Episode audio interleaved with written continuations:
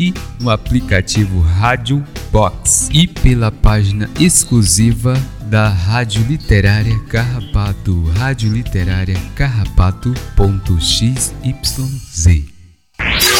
De Crato, Ceará. Para o mundo. Rádio Literária Carrapato.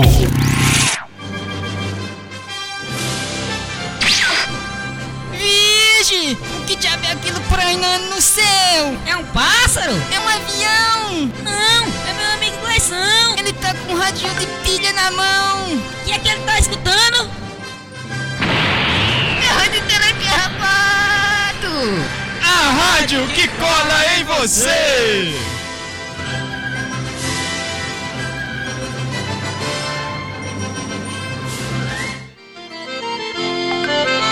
Flor da terra, do sol, o berço esplêndido Dos guerreiros da tribo Cariri. Sou teu filho e ao teu calor Cresci, amei, sonhei, vivi. Ao sopé da serra entre os canaviais Quem já te viu, ó, oh, não te esquece mais. Pra te exaltar, ó flor do Brasil Hei de te cantar, meu grato gentil. Ao coração do Ceará Comição te cantará. No teu céu linda brilha estrela fugida Que há cem anos norteia teu porvir. Grato amado, idolatrado Teu destino has de seguir. Grande forte como nosso verde mar. Bendita sejas, ó terra de Alencar. Para te exaltar, ó flor do Brasil de te cantar, meu prato gentil. Ó coração do Ceará Comigo a nação te cantar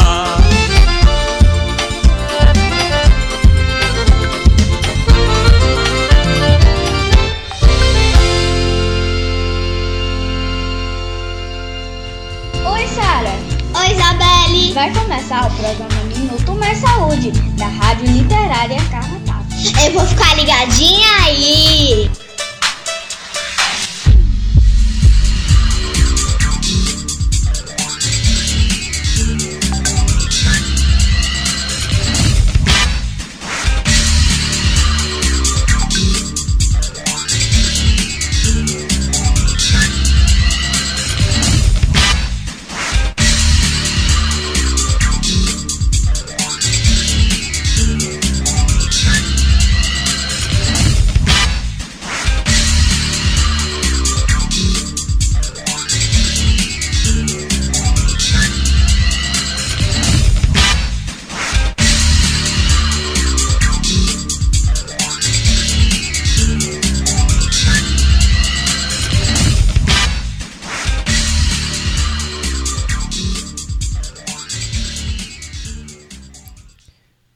Muito boa tarde, ouvintes da Rádio Literária, ouvintes que estão nos acompanhando pela internet, todos os ouvintes que nos acompanham aqui pelas caixinhas, uh, em toda a comunidade aqui do Carrapato, ouvintes da Rádio Cafundó que nos acompanham né, também, e os ouvintes que nos acompanham pela, pelo podcast. Né? A gente da, sauda inicialmente a todos que nos acompanham.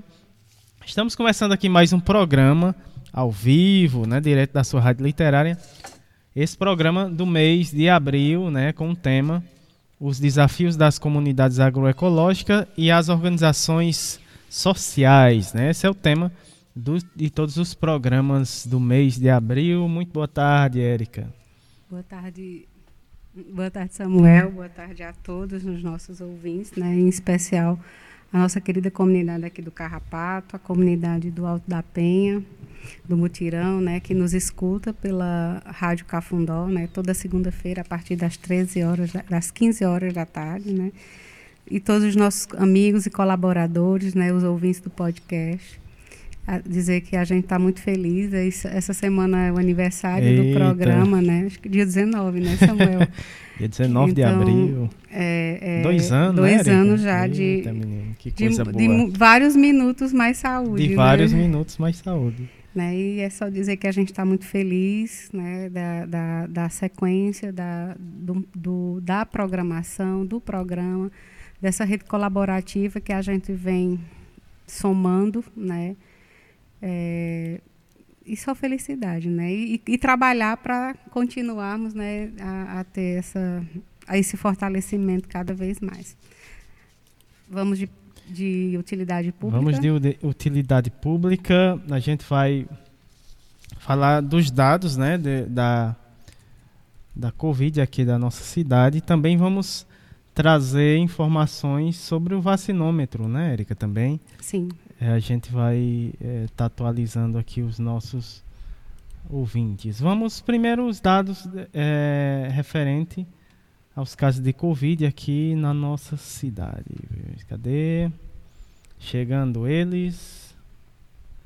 Esse é do dia 14, né? 14 é, de abril de 2022. É, são dados fornecidos pela Secretaria Municipal de Saúde aqui da cidade do Crato. Vamos a eles. Caso suspeito, temos dois casos suspeitos. Internados, temos um internado. Casos confirmados aqui na nossa cidade, 200, eh, perdão, 20.906 casos. Recuperado 20.651. Ah, de- descartados, casos descartados aqui na nossa cidade, 38.367.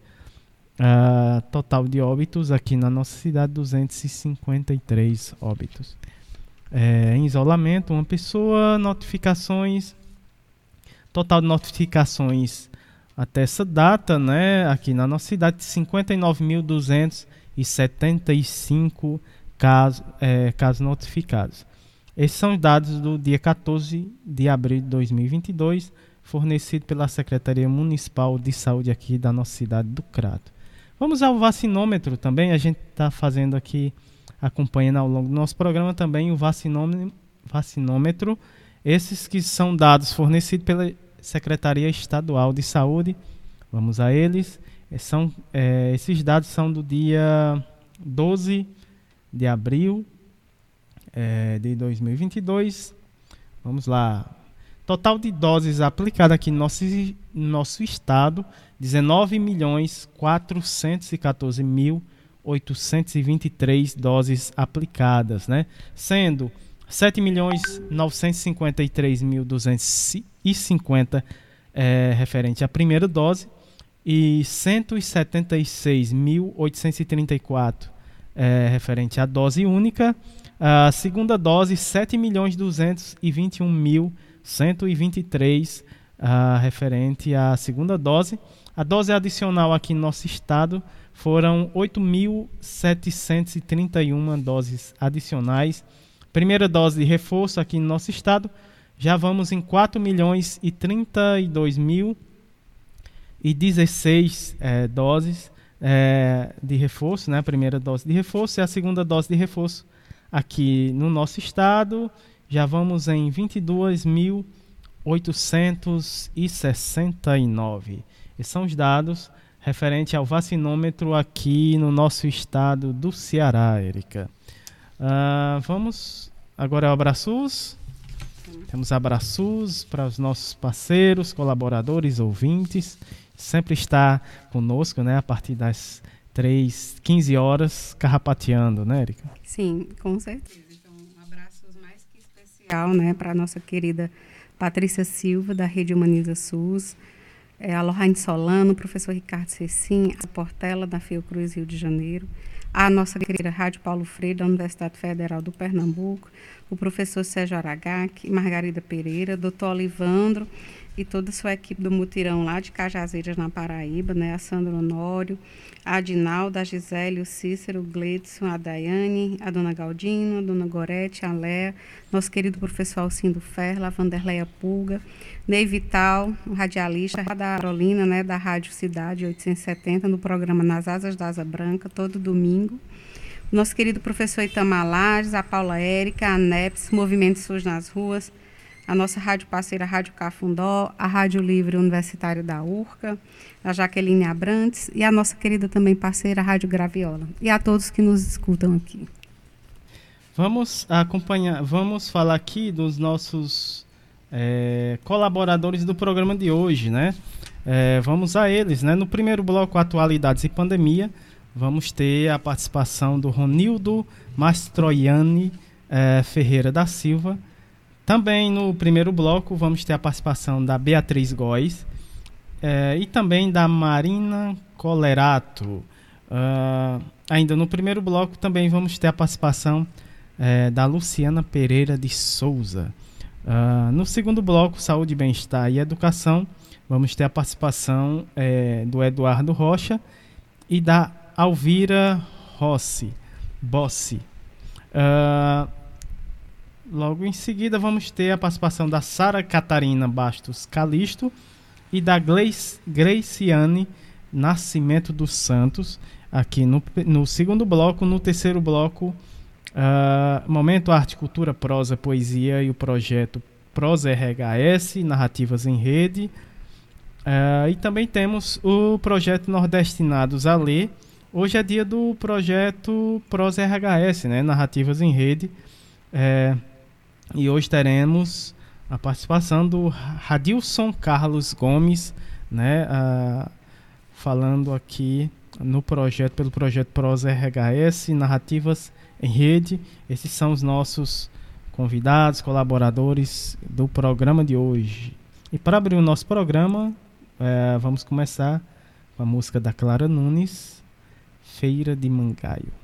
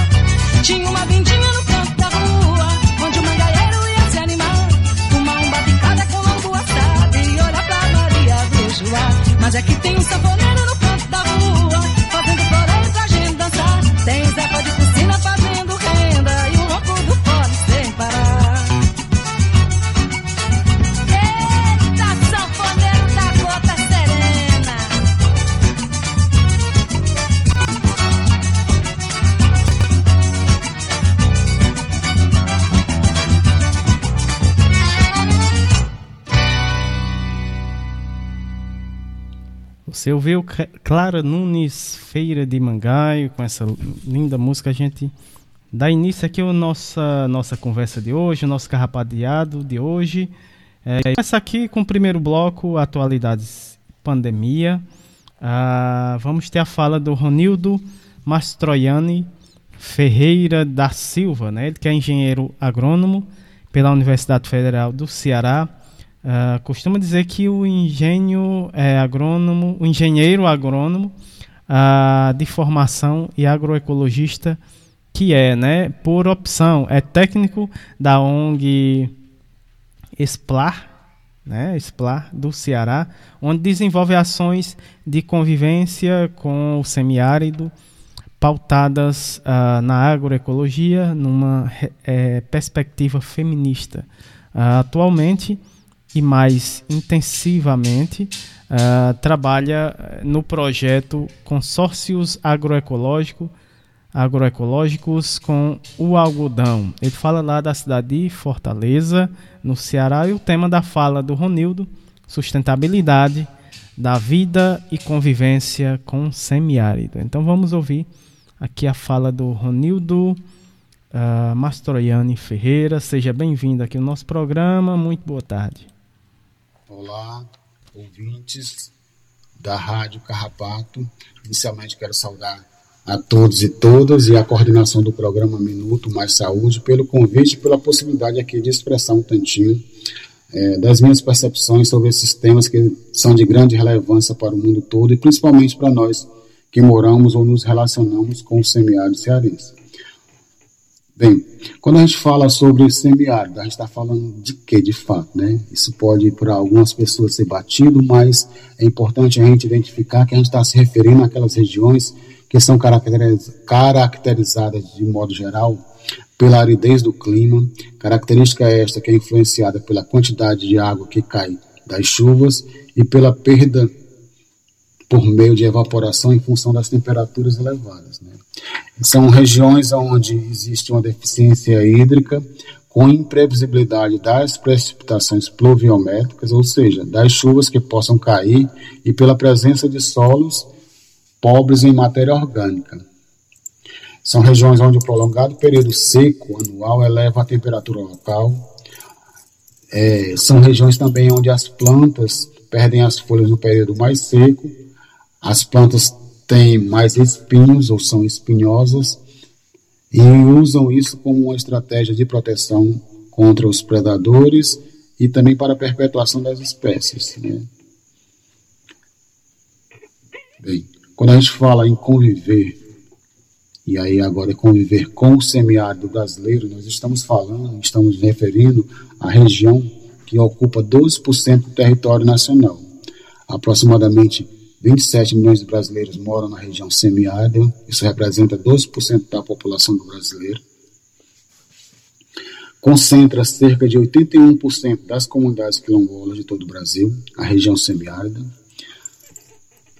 Dos nove estados da região Nordeste, metade tem 85% de sua área caracterizada como semiárida, sendo que o Ceará possui a maior parte do seu território com esse perfil semiárido 94% do estado do Ceará está no contexto semiárido.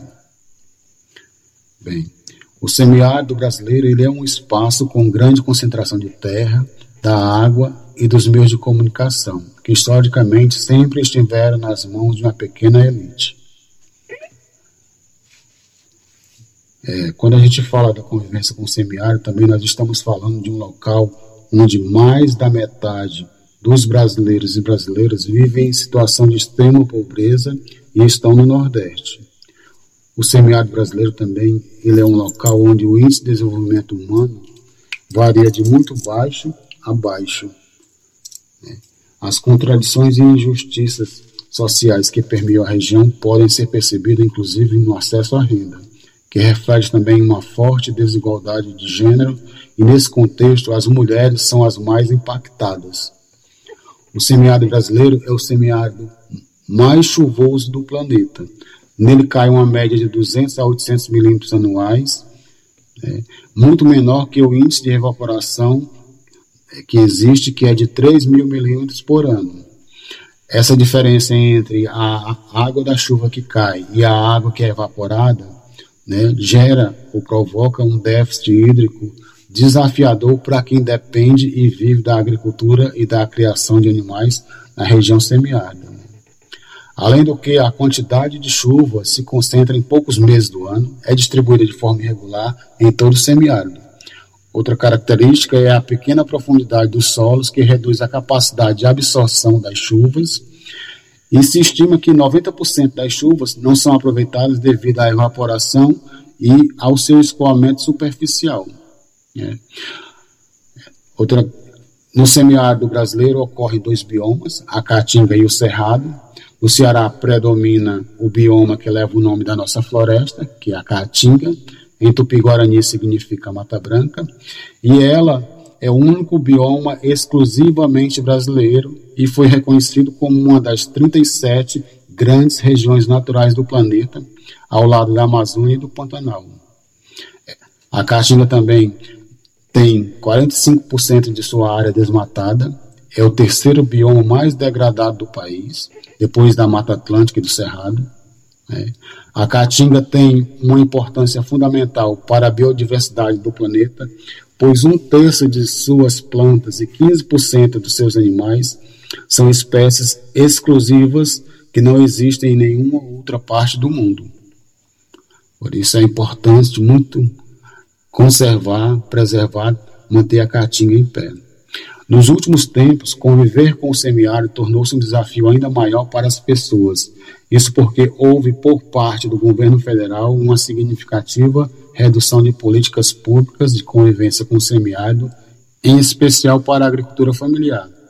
Com isso, a não priorização dos recursos federais afeta diretamente as famílias do semiárido cearense. Certo? Até aqui a gente falou um pouco sobre o semiárido e sobre convivência com esse ambiente, esse ambiente com essas características que nós é, trabalhamos até aqui. E por onde chega o debate da sustentabilidade da vida? Bem, com o crescimento das sociedades no mundo, a questão ambiental passa a ser pautada no que diz respeito à capacidade do planeta de sustentar o crescimento das populações e seu nível de consumo de materiais e energia, e consequente produção de resíduos dejetos e poluição. O termo sustentabilidade começa a fazer parte do debate público a partir dos grandes encontros internacionais sobre meio ambiente e clima, que começaram entre os anos 60 e 70. É fato que, ao longo de cinco décadas de encontros de líderes globais, as conferências ambientais evoluíram na discussão sobre poluição e degradação do ambiente, questionando a ação do ser humano e a sustentabilidade ou insustentabilidade dos ecossistemas, dos agroecossistemas e sistemas alimentares, pois seus fluxos, ciclos, elementos e recursos são atingidos pela expansão de produção, de consumo e de geração de resíduos das sociedades do planeta, concretamente falando. É, é muito lixo que é produzido, muito resíduo. O termo sustentabilidade ele cresce, ele se populariza e se aproxima ao termo desenvolvimento sustentável, Porém, esse termo, desenvolvimento sustentável, teve uma apropriação pelo capital. Capital, esse que estrutura historicamente as desigualdades sociais no mundo todo. Capital que transforma tudo em mercadoria. Assim, o capital usa desse argumento de levar para os locais o desenvolvimento sustentável. Com isso, avança e se apropria dos territórios com muitos mitos, com muitos apelos, impondo sua política desenvolvimentista, gerando muitos conflitos e comprometendo a vida e o meio ambiente. No Brasil, o modelo do agronegócio, com suas práticas predatórias, desmatamento, queimadas, uso intensivo de agrotóxico, vem comprometendo os solos. Em muitos locais estabelece processos de desertificação, afetando a cadeia alimentar local, e com isso tem provocado uma grande devastação ambiental sem precedentes. Esse modelo de desenvolvimento predatório cresceu muito no contexto da pandemia. Pandemia que escancarou ainda mais as desigualdades sociais, é, onde houve um aumento significativo da violência doméstica e do feminicídio, somado isso à eliminação e ou diminuição de direitos civis, direitos ambientais, direito das mulheres, entre outros conquistados com muita resistência e luta ao longo de décadas. É, esse conjunto de fatos acontece no momento em que o aquecimento global e as mudanças do clima intensificam-se e vem colocando em xeque a vida no planeta, elevando ainda mais essas questões todas que a gente vem citando aqui para outros patamares. Assim se torna imperativo e urgente, no tempo do agora, a atitude positiva das populações e das lideranças do mundo todo para que as gerações futuras encontrem esse ambiente menos destruído. Vivemos numa disputa de modelos de desenvolvimento, onde muitos são os interesses e as correlações de forças são desiguais. Temos que intensificar e buscar quem apoia projetos que valorizem a sustentabilidade da vida, a convivência com o semiárido, numa perspectiva libertária. Assim, a pergunta que fica para todos e todas pensarem: desenvolvimento sustentável para quem? Sustentabilidade para quem? A pergunta pode ser a mesma para todos. As respostas serão com certeza diferentes. Paulo Freire, grande educador brasileiro, dizia: a educação não transforma o mundo. A educação muda as pessoas, pessoas transformam o mundo. A Rádio Carrapato contribui para a educação das pessoas. Vou ficando por aqui, grato pelo momento, até uma próxima oportunidade. A gente agradece a sua fala, né, é, dizer que foi bem reflexiva, né, bem fazer a gente mesmo responder, né, que, que sociedade é essa, né, desse consumo, dessa sustentabilidade, né, então, é um, é um momento ainda, um ano que a gente precisa refletir né, nas nossas escolhas, principalmente uma escolha política, né, que promova a vida, que defenda o SUS né, e que garanta essa sustentabilidade né, às pessoas, das mais variadas formas. Né. Mas vamos dar seguimento aqui, Samu. A gente agradece né, a participação do Ronildo aqui no nosso programa trazendo esse tema mais que importante né, aqui na nossa sociedade. E como a Erika falou, é, estamos, estamos em um ano de política. E para quem diz que política é besteira, não é, com certeza não é. Eles, é, ela influi diretamente né, no nosso dia a dia. Então, é, além dessa, dessa fala né, do Ronildo para se refletir, né? Eu acho que o nosso maior protesto, o nosso maior poder de protesto é agora, né? Em, é, é em novembro, em outubro, né? Em outubro, é, com o poder, né? De mudar o país, né? A gente vai ter esse poder de mudar o país ou não, né? Cabe a nós. Uh, dando continuidade aqui o nosso programa, vamos receber a Beatriz Góes, ela que é graduada em administração também faz parte da coordenação, coordenação executiva da Rede Tucum, né, muito interessante. É, reserva extrativista é, da Prainha do Canto Verde, em Beberibe, aqui no Ceará. Né, ela vai falar um pouco mais sobre a Rede Tucum, né, o que é a Rede Tucum, é, que é o turismo comunitário. Né? Então vamos saber um pouco mais sobre a Rede Tucum a, através da Beatriz Góes, que vai falar um pouco né, sobre a rede Tucum Turismo Comunitário. Então seja bem-vinda, Beatriz, muito boa tarde. Olá pessoal, sou Beatriz Góes, estou no programa Minuto Mais Saúde da Rádio Literária Carrapato. Hoje vou falar com vocês um pouco sobre o turismo comunitário, principalmente o turismo comunitário no Ceará através da Rede Tucum, que é a Rede Cearense de Turismo Comunitário. Bom, é, a Rede Tucum ela foi fundada em 2008, só que o trabalho com o turismo comunitário ele se inicia na década de 90 no litoral cearense, através de algumas discussões, conversas sobre o turismo diferenciado, o turismo sustentável que a comunidade da Prainha do Canto Verde buscava para os moradores, certo? Através dessas conversas, de reuniões, a comunidade é, organizou um grupo, que na época era um grupo de jovens, para ir em algumas comunidades que já é, trabalhavam com turismo, mas o turismo convencional, sendo uma o Morro Branco, em Beberibe, e a outra em Canoa Quebrada, município de Aracati. Esse grupo de jovens foi nessas comunidades, visitou as comunidades, visitou a realidade dos comunitários, é, as atividades que já se realizavam com o turismo e através das conversas com os moradores e outras articulações, é, todos os que foram para esses passeios, né, visitar essas comunidades, viram que não era esse modelo de turismo, um turismo convencional, que a Praia do Canto Verde queria se desenvolver, pois queria trabalhar um pouco mais com a sustentabilidade. E através disso teve um seminário, que foi o primeiro seminário de turismo comunitário, mas nesse período foi trabalhado o ecoturismo, trabalho junto a parcerias como o Instituto Terra Mar e outros, e algumas outras comunidades do litoral leste e oeste do estado do Ceará.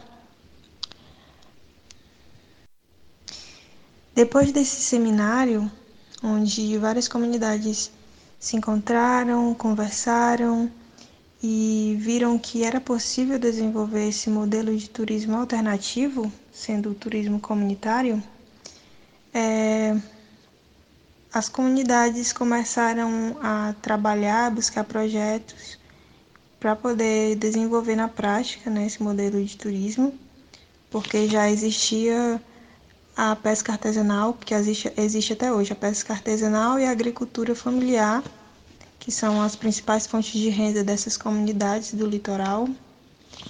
É, então, via como tu, o turismo comunitário como uma terceira fonte de renda, um turismo que não fosse esse convencional, né? Que todo dia tem gente na pousada, todo dia tem gente nas hospedagens, nas casas dos moradores, nas comunidades mas sim em alguns períodos específicos, né? Que vem, conversa, conhece a comunidade, a, conhece o modo de vida da comunidade, é, principalmente voltado também para as universidades, trabalhar um pouco mais essa vivência com alguns alunos, né? Isso não só é, universidades do estado do Ceará, mas de estados vizinhos que também viriam a conhecer essas comunidades, as realidades. E aí essas discussões foram é, foram tomando um rumo né, positivo. E aí houve Fórum Mundial, assembleias e outros eventos em que essas comunidades se reuniam, conversavam e iam melhorando os debates sobre o turismo comunitário.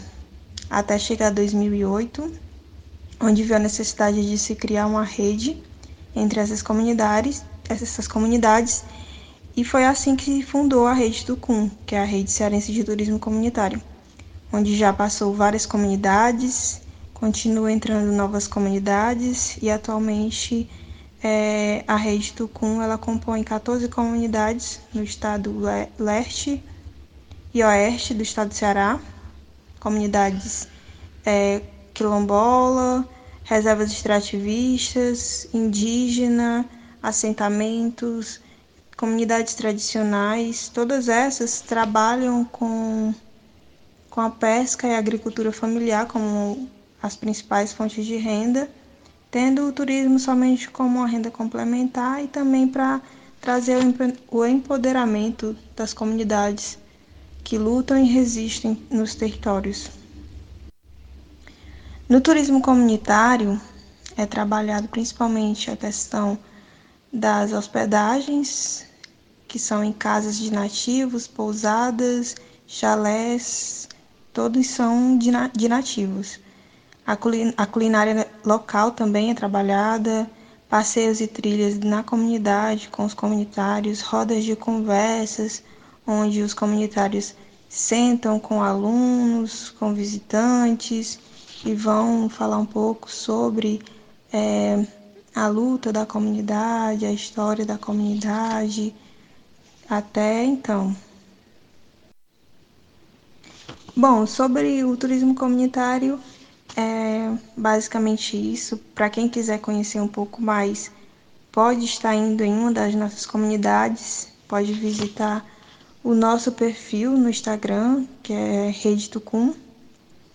Pode também visitar o nosso site, redetucum.org.br e entrar em contato com a gente também através do e-mail redetucum é, ceará.gmail.com e se quiser visitar nossas comunidades, temos comunidades em todo o litoral cearense, são 14 comunidades e um centro do MST em Fortaleza que também dá apoio a gente. E estamos esperando a visita de todos que queiram nos conhecer, conhecer um pouco mais da realidade dessas comunidades, um pouco da história, da luta.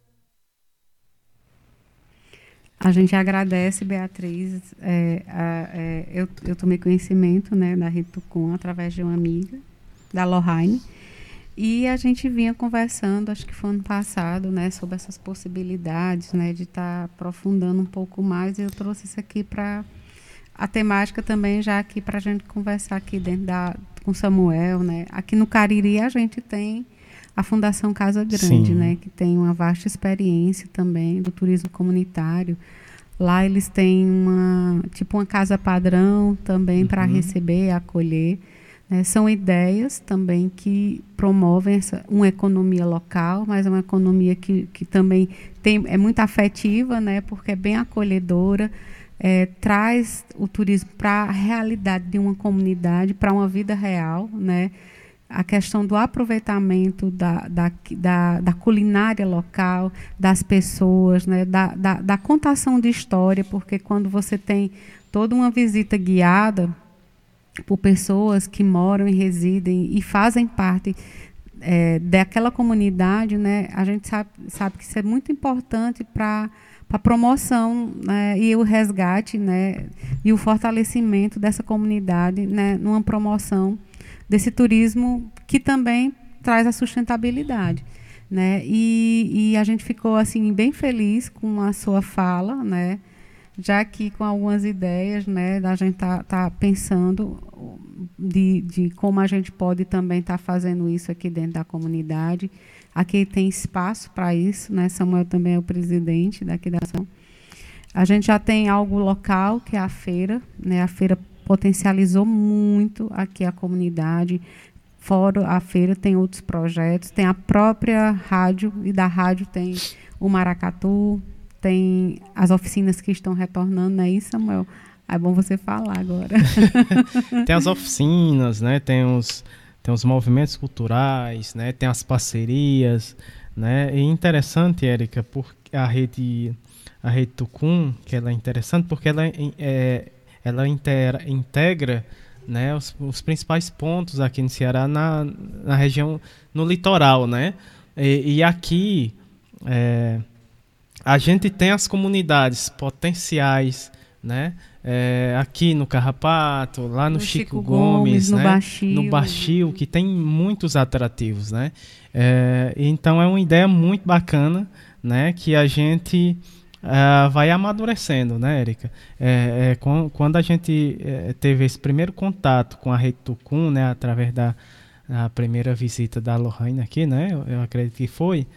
Então foi, eu fiquei muito é, é, curioso, né? Até dei uma, uma pesquisada. Eles têm um, um, um, um coisa no Instagram, né? Uhum. Também uh, e achei super interessante, né? E já pensei, já pensei aqui é, é, nas comunidades aqui o quanto que elas têm de atrativo, né? E, e que pode ter aí um, um uh, potencializar né, o turismo comunitário a partir dessas comunidades e aí é, é, essas comunidades elas sendo é, um espelho para as outras comunidades, né, Erika? É, sim, é interessante porque assim também cada comunidade ela tem, vamos dizer assim, dentro de, de um ciclo anual é, algumas festividades Sim, que são verdade. características né, Verdade. bem dela. Tipo, lá no Baixio tem a Casa da- de Farinha, que A acontece, eu acho que agora, né? outubro, novembro. Sim, né, tem a- retomaram isso, mas tem todo, todo sábado tem a feira orgânica, tem a Casa de Casa Quitéria, né? Aqui né? te- quinzenalmente tem a feirinha, mas tem as apresentações, né, Samuel, do, do Maracatu. Mês que vem tem uma novidade aí, tem, tem a FIC, né, que Samuel vai falar um pouquinho. FINC, muito bacana, outro evento, parceria com o pessoal da, da Beatos, né? Um Beatos, que é ponto de cultura também, né? Vizinho aqui o Carrapato, e aí a gente tá nessa interação, né? Fortalecendo também essa questão dos movimentos, né? ah, aqui no pé da serra, né? E, muito, e muitas outras comunidades que são potencializadas. Temos também os museus orgânicos, né? É, que são na Casa dos Mestres, também são é, pontos né? é, que se pode ser, é, é, ser integrado ao turismo comunitário e muitos outros. Né? Aqui na região ela tem um potencial enorme para essa questão aí do turismo comunitário, né? seja em qual, vários setores. Ah, Dando continuidade aqui, agora a gente vai receber a Marina Colerato. É, ela que é formada em design de moda, está como diretora-presidente e diretora no Instituto Modef- Modifica, Modifica né, e faz mestrado em Ciências Sociais na PUC, em São Paulo. É colunista na revista Ele, L, perdão, na revista L, e escreve sobre ecofeminismo, política, amor e ódio na sua newsletter, newsletter é, Pessoa Lado B. Ah, está no Instagram e no Twitter, ah, no arroba Marina Colerato. Ela fala lá da cidade de São Paulo, em São Paulo. E ela vai falar sobre o ecofeminismo. Vamos ouvir a Marina Colerato agora no programa. Seja muito bem-vinda. Muito boa tarde. Olá, eu sou a Marina Colerato, é, eu estou diretora-presidente do Instituto Modifica. O Instituto Modifica é uma organização de jornalismo, pesquisa e educação para a justiça socioambiental com uma perspectiva ecofeminista. Em outras palavras, o que a gente faz é jornalismo, pesquisas, é, estratégias de educação e disseminação de informação sobre questões socioambientais importantes a partir dos impactos um, que essas questões é, ambientais e sociais uh, têm e reforçam, né? Um, por exemplo, quando a gente fala sobre racismo ambiental, é uma perspectiva de justiça socioambiental é debater e acabar com o racismo e, portanto, com o racismo ambiental. Então a gente tem essa ideia das conexões entre as diversas formas de opressão, é, reconhecendo que tanto a natureza quanto alguns grupos de seres humanos estão mais vulneráveis à exploração da natureza é, e ao mesmo tempo essa exploração, as consequências dessa exploração impactam diretamente e primeiramente e de forma é, mais dura essas mesmas pessoas.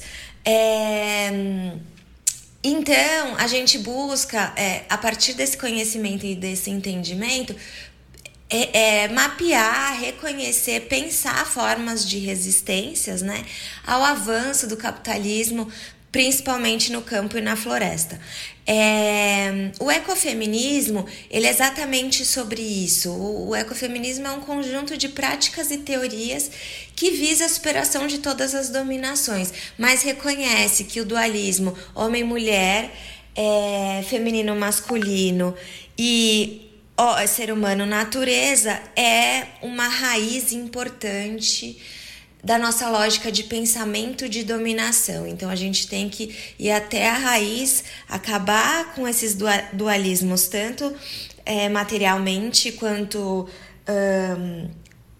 culturalmente falando, subjetivamente falando, psicologicamente falando.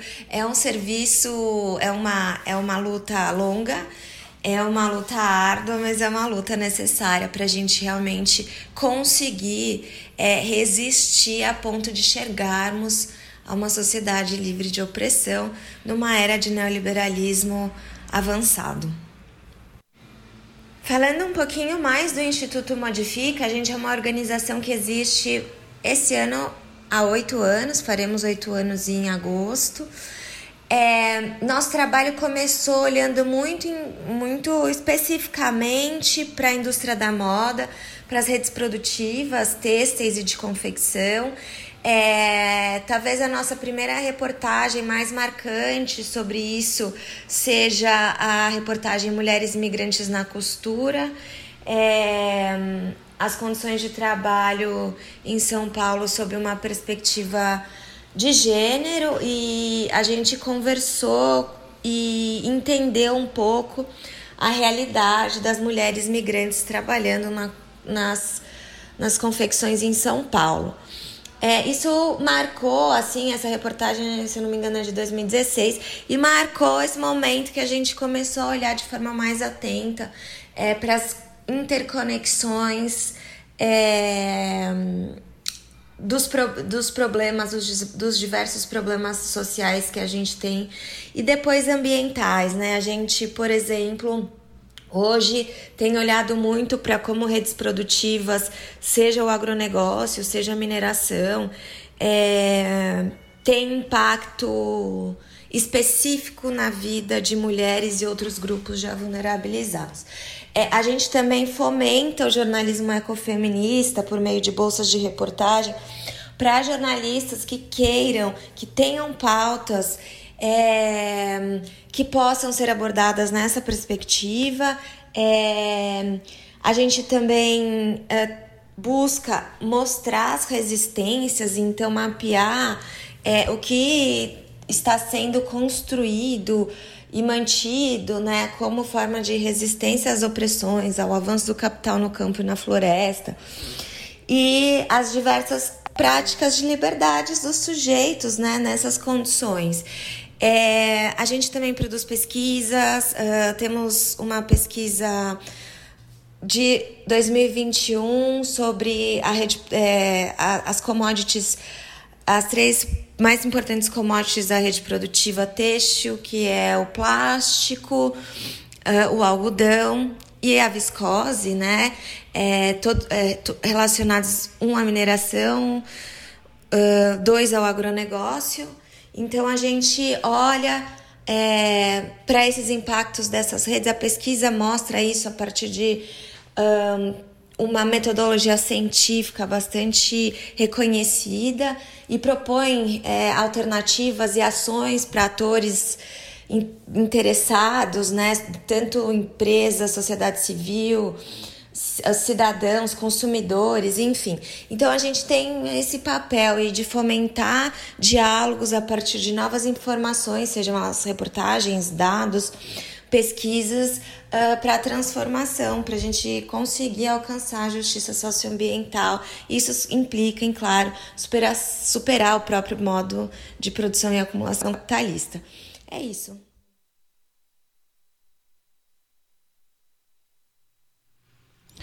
Tá aí vocês ouviram né, a Marina Colerato falando sobre o ecofeminismo. E a gente agradece demais a sua participação aqui no nosso programa, Marina. Vamos dar continuidade aqui ainda no primeiro bloco. É, agora é a fala, vamos ouvir a fala da Luciana Pereira de Souza, né? ela que é vi viúva uh, do militante negro José Iramar mãe de quatro filhos, é, licenciada em História, especialização em História Social e da África, Gestão Pública e Sociedade com ênfase em Economia Solidária, é, professora da Rede Pública de Ensino do Tocantins, também trabalha no SEM Florencio Aires uh, como coordenadora pedagógica da modalidades EJA. Uh, também é diretora e presidenta da Comunidade de Desenvolvimento e Educação com Saúde.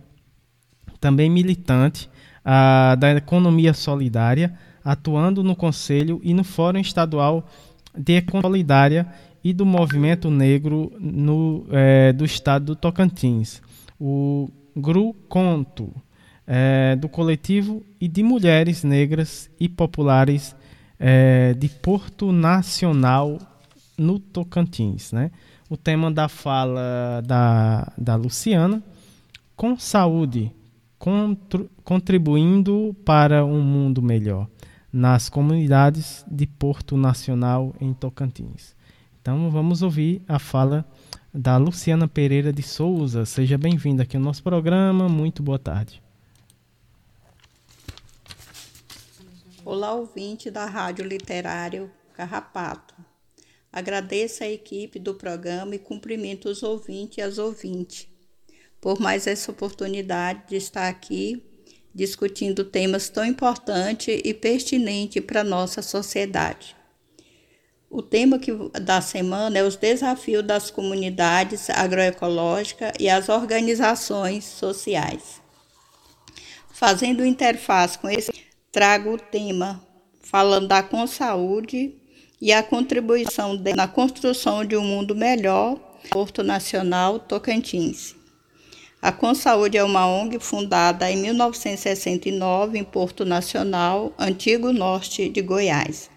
Criado por uma equipe que sonhava com um mundo melhor para essa região.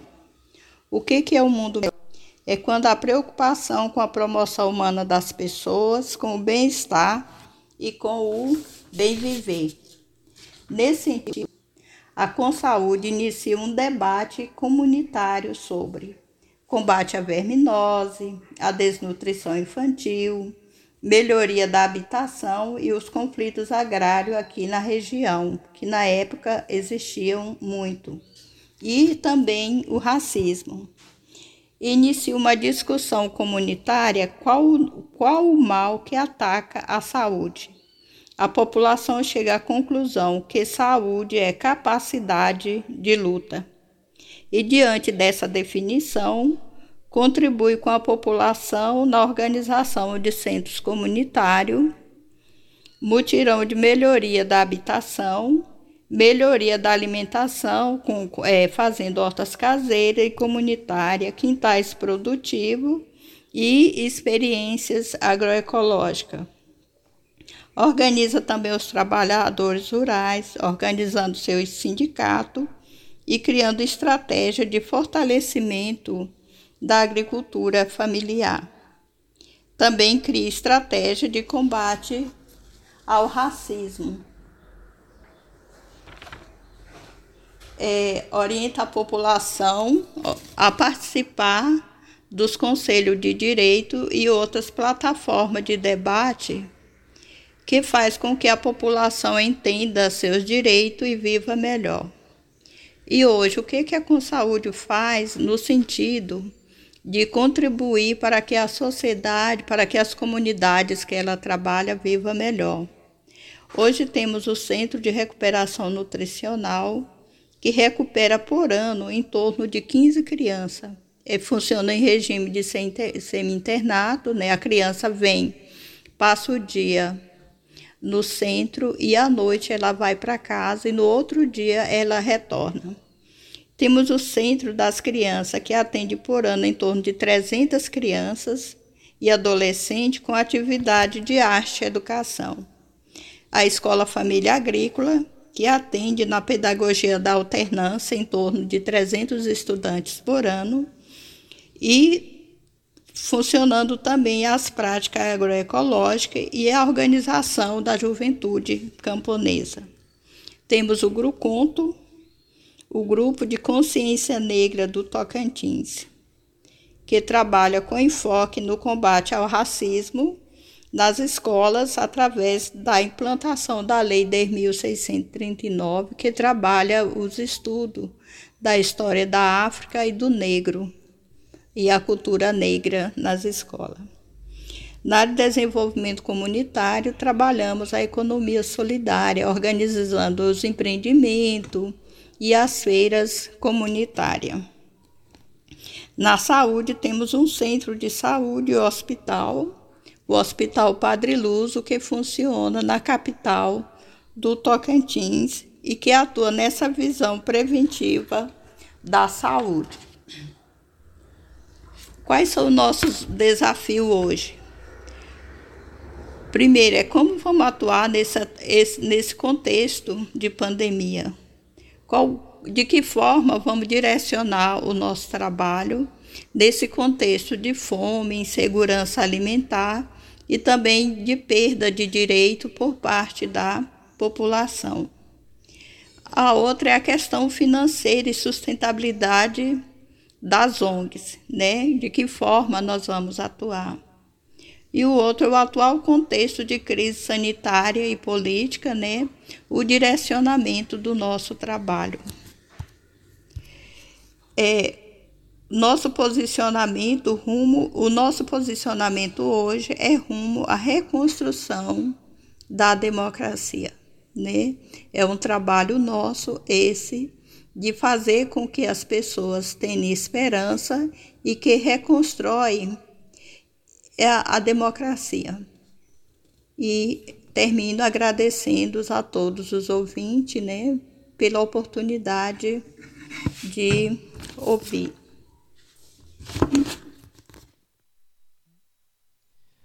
Tá aí, ouvimos a Luciana Pereira de Souza, né, falando sobre o Com Saúde, contribuindo para um, um mundo melhor nas comunidades de Porto Nacional em Tocantins. Uh, a gente agradece a participação da Luciana, a segunda vez, né? Dela participando aqui uh, no nosso programa. Muito obrigado, Luciana. É, e com a fala da Luciana, a gente encerra aqui o primeiro bloco, né? E vamos é, com essa música que a gente vai encerrar o primeiro bloco já já. Depois dessa música, a gente retorna com o segundo bloco. Essa próxima música é do Caetano Veloso. Nome da música Terra.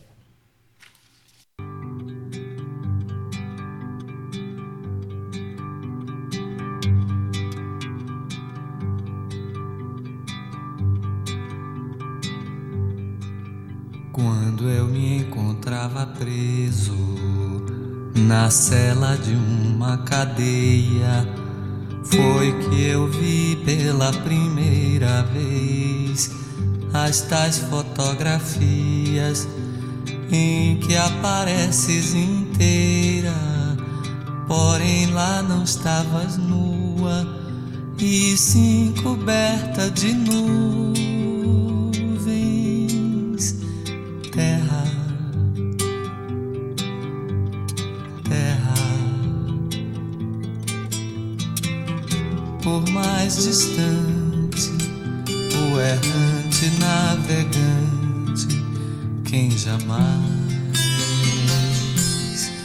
esqueceria.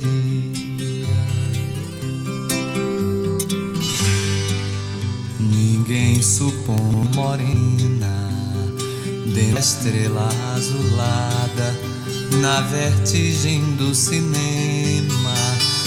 Mando um abraço pra ti pequenina, como se eu fosse o saudoso poeta e fosse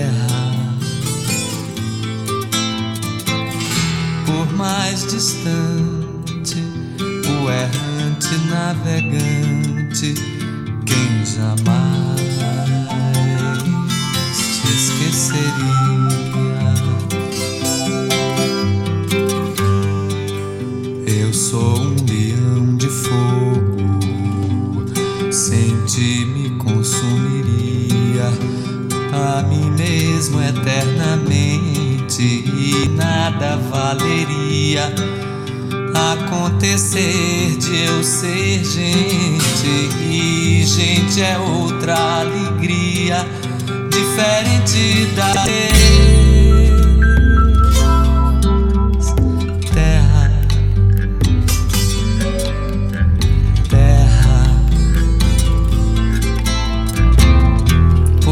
mais distante o errante navegante quem jamais te esqueceria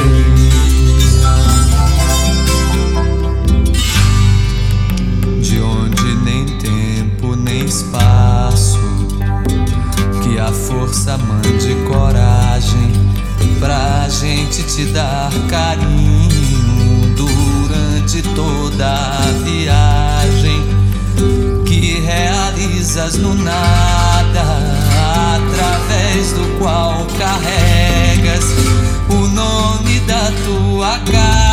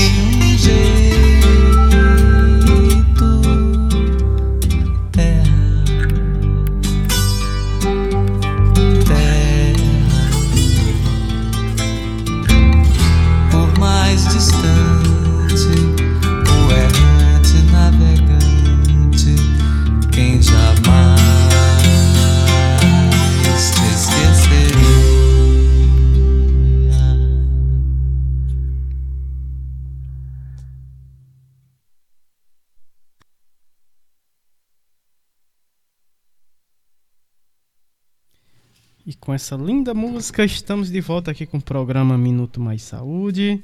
É, dessa vez abrindo o segundo bloco, né? Com o segundo bloco Saúde, Bem-Estar e Educação.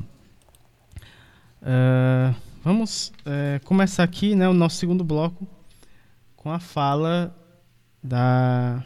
Cadê? Do Eduardo Rocha. Vamos ter duas falas aqui, né, é, com o mesmo tema. É, primeiro do Eduardo Rocha, ele que é administrador e diretor-presidente do CEPAGRO. E depois vamos ter a fala da Alvira Bossi, ela que é psicóloga do CRAS Continente 2, é, lá de Florianópolis, em Santa Catarina. O tema da fala dos dois é agroecologia e hortas comunitárias em equipamentos públicos. Então vamos ouvir a fala do Eduardo e depois da Alvira aqui no nosso programa. Sejam bem-vindos aqui ao nosso programa. Muito boa tarde. Olá, eu sou Eduardo Rocha e é um prazer estar conversando com vocês da Rádio Muniza SUS e conversando com os companheiros e companheiras do Ceará. Sou aqui de Florianópolis e trabalho há 12 anos numa organização não governamental chamada CEPAGRO, que é o Centro de Estudos e Promoção da Agricultura de Grupo. CEPAGRO ele surge é, no início dos anos 90, trazendo uma metodologia de trabalho que hoje se fala muito que é o trabalho em rede, né?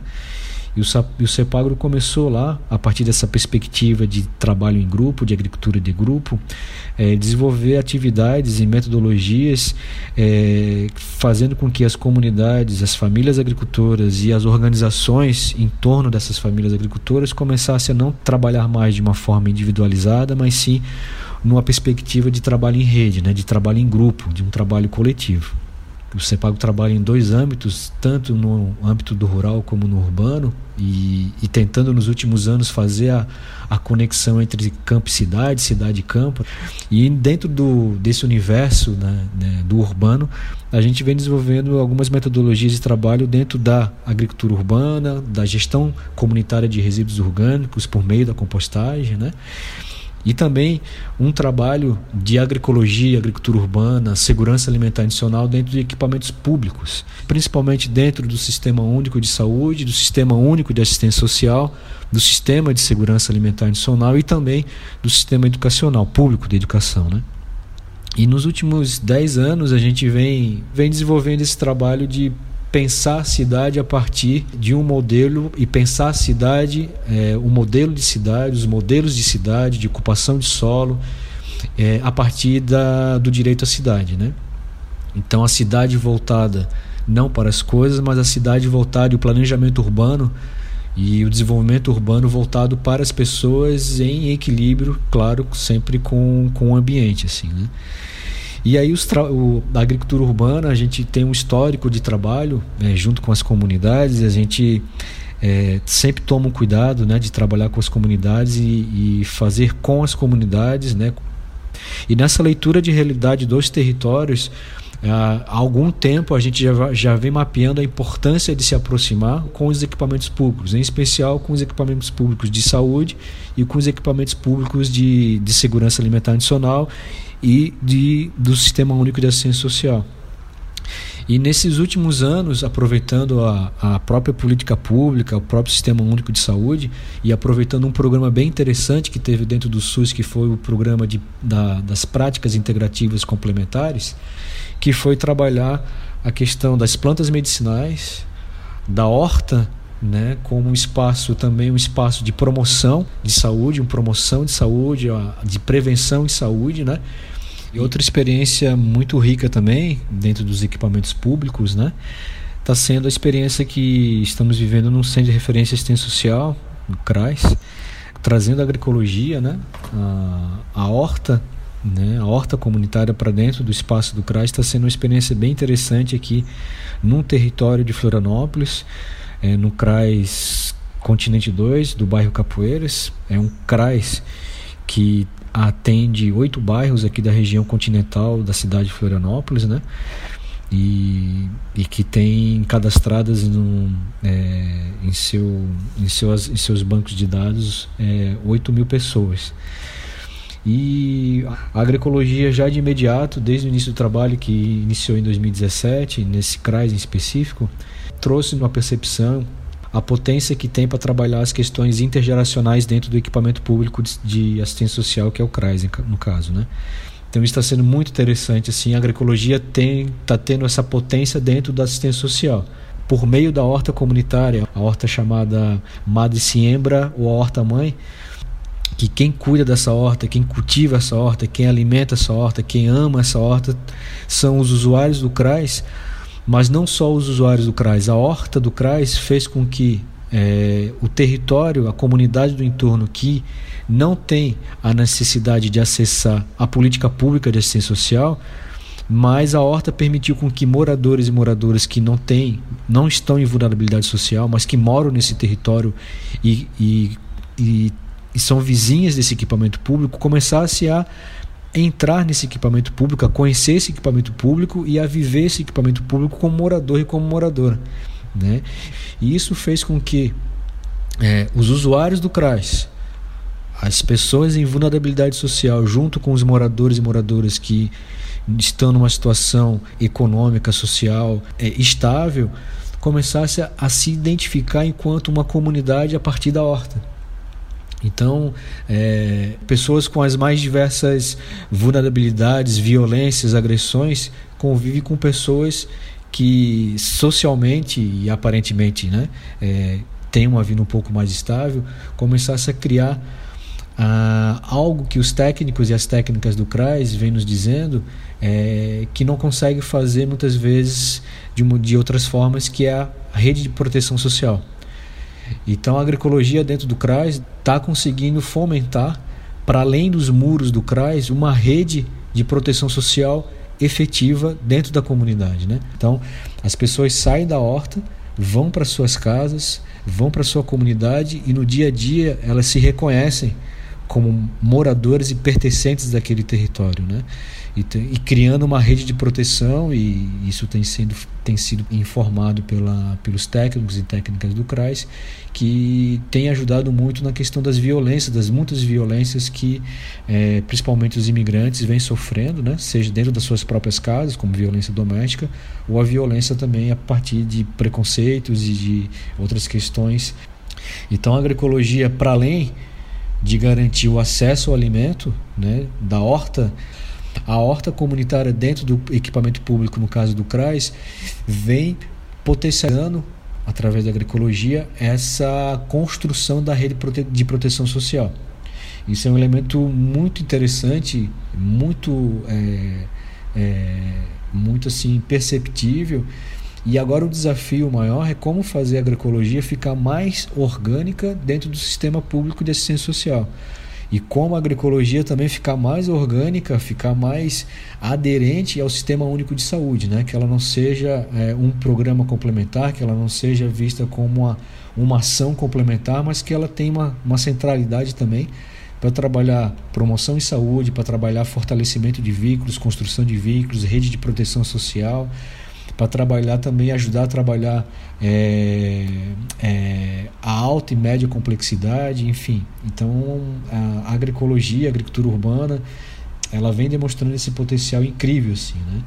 E para contar um pouco melhor essa experiência do CRAS com muita propriedade, com muita vivência, com muita intensidade, é, convido aqui a psicóloga do CRAS, Alvira Bossi, que está sendo fundamental nessa construção da agroecologia dentro do sistema de um sistema público, dentro de um equipamento público que é o Centro de Referência e Assistência Social do continente. Então, esse CRAS está localizado na região do continente de Florianópolis. Aqui na região do continente a gente divide né, o território junto com outro CRAS. Então a gente atende muitos bairros que a gente fala mais vulneráveis, né, que são pessoas em situações mais vulneráveis. E aí tem os mais variados públicos, né, desde principalmente mulheres. A gente atende muitas mulheres assim que é, são chefes de família, é, muitas pessoas desempregadas. É, recentemente a gente recebeu muitos imigrantes, é, inicialmente haitianos e agora na última leva um número muito grande de venezuelanos. É o segundo CRAS que mais tem imigrantes aqui em Florianópolis. A gente começou com o trabalho de hortas aqui no CRAS pensando na lógica das pessoas é, virem verem o CRAS como um espaço público. Então, pela política da ciência social ter essa lógica de que é para quem dela precisar, as pessoas associam muito a assistência social com pobre, né? Pessoas em situação de vulnerabilidade, mas a sociedade vê como assistência social para pessoas pobres. Então se tem muito esse estigma dessa divisão de que ah, eu tenho recursos financeiros, então eu não sou um usuário da política de assistência social. E na verdade não. A assistência social, ela engloba desde a necessidade de convivência social, a necessidade das pessoas conviverem com realidades diferentes delas, a participação social das pessoas nesses espaços das políticas públicas, seja num conselho local, seja no conselho municipal, e esses espaços não devem ser ocupados só pelas pessoas que falta alguma coisa na vida dela econômica. Então, a assistência social a gente procurava sempre tirar esse estigma de que era só para as pessoas é, menos favorecidas. Então a gente começou trazendo essas propostas de fazer atividades com horta aqui, como uma forma de chamar todas as pessoas. Por exemplo, no primeiro canteiro que a gente fez, a gente teve um imigrante haitiano participando e um aposentado, é, um servidor aposentado participando. Então, se a gente fosse olhar quem é que precisava mais assistência social, eram as duas pessoas. Então, a gente pensou, começou a pensar as atividades da horta nesse sentido, de estar tá aproximando as pessoas e estar tá criando esse espaço de convivência dentro de uma política pública, porque a partir do momento que a horta ela fica no espaço do CRAS, as pessoas vindo aqui plantando alguma coisa, elas têm que estar tá voltando, seja para olhar se cresceu, seja para cuidar, seja para colher. Então você faz com que as pessoas frequentem a política pública, principalmente da assistência social, sem ser para pedir alguma coisa, como muitas pessoas associam. Ah, eu não estou precisando de nada, então eu não vou no CRAS. Então a gente conseguiu é, usar a horta realmente como esse espaço de convivência para as pessoas e para elas terem contato com várias outras realidades diferentes delas. Hoje a gente tem a, a horta como uma atividade fixa, que a gente fala, né, semanal, então, ela é uma oficina que a gente fala articulada com o CEPAGRE junto com o CUPAIF, que é o Programa de Atendimento Integral à Família. Então, as pessoas que são atendidas no CRAS, elas são encaminhadas para a horta com uma proposta de executar realmente a política de assistência social. Então, você pega, por exemplo, um imigrante venezuelano que recém chegou aqui na cidade e que ele não conhece ninguém, porque ainda ele não conseguiu trazer os outros membros da família, ele está aqui há pouco tempo, geralmente, por exemplo, uma mulher, né? o marido já está trabalhando, mas ela fica com as crianças, ela não conhece ninguém. Então você coloca essa pessoa na horta e ela vem para executar as atividades na horta que a gente executa, mas ela acaba tendo contato com outras pessoas. Então ela tem, por exemplo, contato com uma outra imigrante que já está aqui há mais tempo, que já conhece muitas coisas e acaba repassando informações para ela.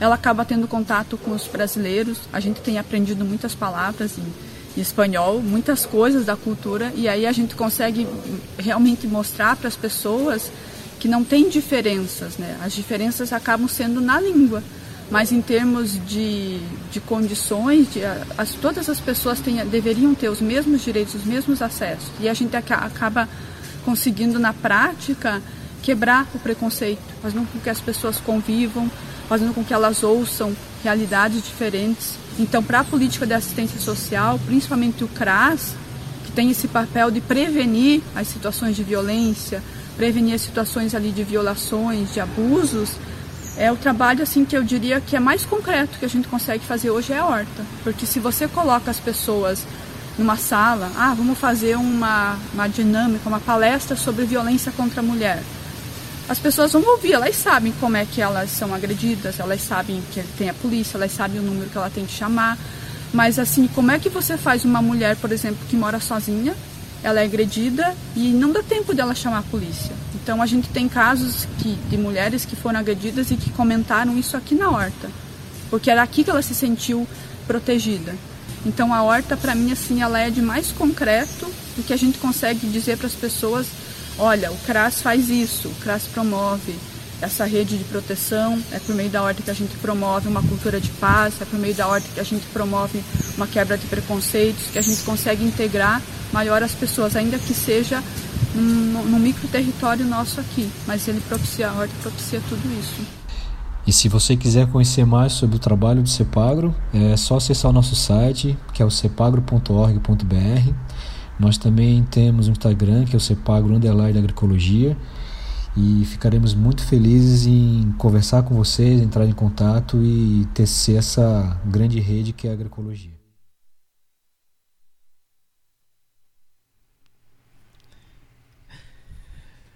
Tá aí, a gente ouviu a fala do Eduardo Rocha e depois da Alvira Bossi, né? Eles que falaram sobre agroecologia e hortas comunitárias em equipamentos públicos, não é isso, Érica? É sim, achei, achei bem interessante é, essa prática, né, esse projeto, que é algo possível, né, que a gente poderia também aqui ter uma articulação e que beneficia tantas pessoas, Com né? certeza. Bem interessante o, o, a proposta e o projeto. A gente agradece a participação de vocês. Na sequência aqui do segundo bloco, vamos ter a fala da Sara Catarina Bastos Calisto, ela que é acadêmica de enfermagem da Universidade Estadual do Ceará, a UES, é, e voluntária no projeto, né, que ela vai falar daqui a pouco sobre esse projeto. Também vamos ter a fala da Grace, Graciane Nascimento Santos, ela que é acadêmica de terapia ocupacional da UES, bolsista do projeto é, ambas falam de Fortaleza, né, da cidade de Fortaleza aqui no Ceará, e elas vão falar um pouco sobre o projeto de extensão comun comunidade universitária em ação, né, o Comuna da Universidade Estadual do Ceará, a UES. Então sejam bem-vindas aqui ao nosso programa. Muito boa tarde, Sara e Graciane. Olá, nós somos do projeto Comunidade Universitária em Ação, o Comuna, e nós vamos falar um pouquinho né, do nosso projeto e como é que nós atuamos. O Comuna, ele é um pro, programa de extensão no âmbito da promoção à saúde da população, adolescente, jovem, dos profissionais né, que frequentam e atuam no Centro Urbano de Cultura, Arte, Ciência e Esporte, que são os Cucas de Fortaleza.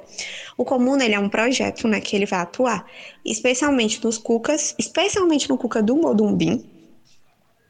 E ele é um projeto de extensão que ele tem tanto graduandos, é, graduandos de, da Universidade Estadual do Ceará, é, atualmente os graduandos são dos cursos, né? De enfermagem, terapia ocupacional. Também conta com a participação de pós-graduandos também da Universidade Estadual do Ceará. E essa parceria, né, dos graduandos com o projeto e com os profissionais da Rede Cuca para com os jovens, né, que frequentam e, e, e participam ativamente da Rede Cuca. É, Quais são os objetivos, né? Um dos principais objetivos do Comuna são possibilitar, a partir da extensão universitária, aos acadêmicos da área da saúde e vivência, dessa vivência, essa experimentação, né? Trazer esses graduandos para para justamente para as comunidades, para sair desses muros da universidade e poderem, né, é, ter, né, esse essa ligação com os jovens, né? Ver como, como os jovens atuam, que, que como graduandos, pós-graduandos, nós podemos fazer para atuar na vida desses jovens, né? É, também um dos principais objetivos do Comuna é essa experimentação né, de atuar com ações de educação em saúde e atenção a partir do cuidado clínico ampliado, individual e coletivo né, da enfermagem, não só da enfermagem, né, mas, por exemplo, também da terapia ocupacional e de outros cursos também. É, nas categorias no ambiente de adolescentes e jovens nos territórios de referência para esta população.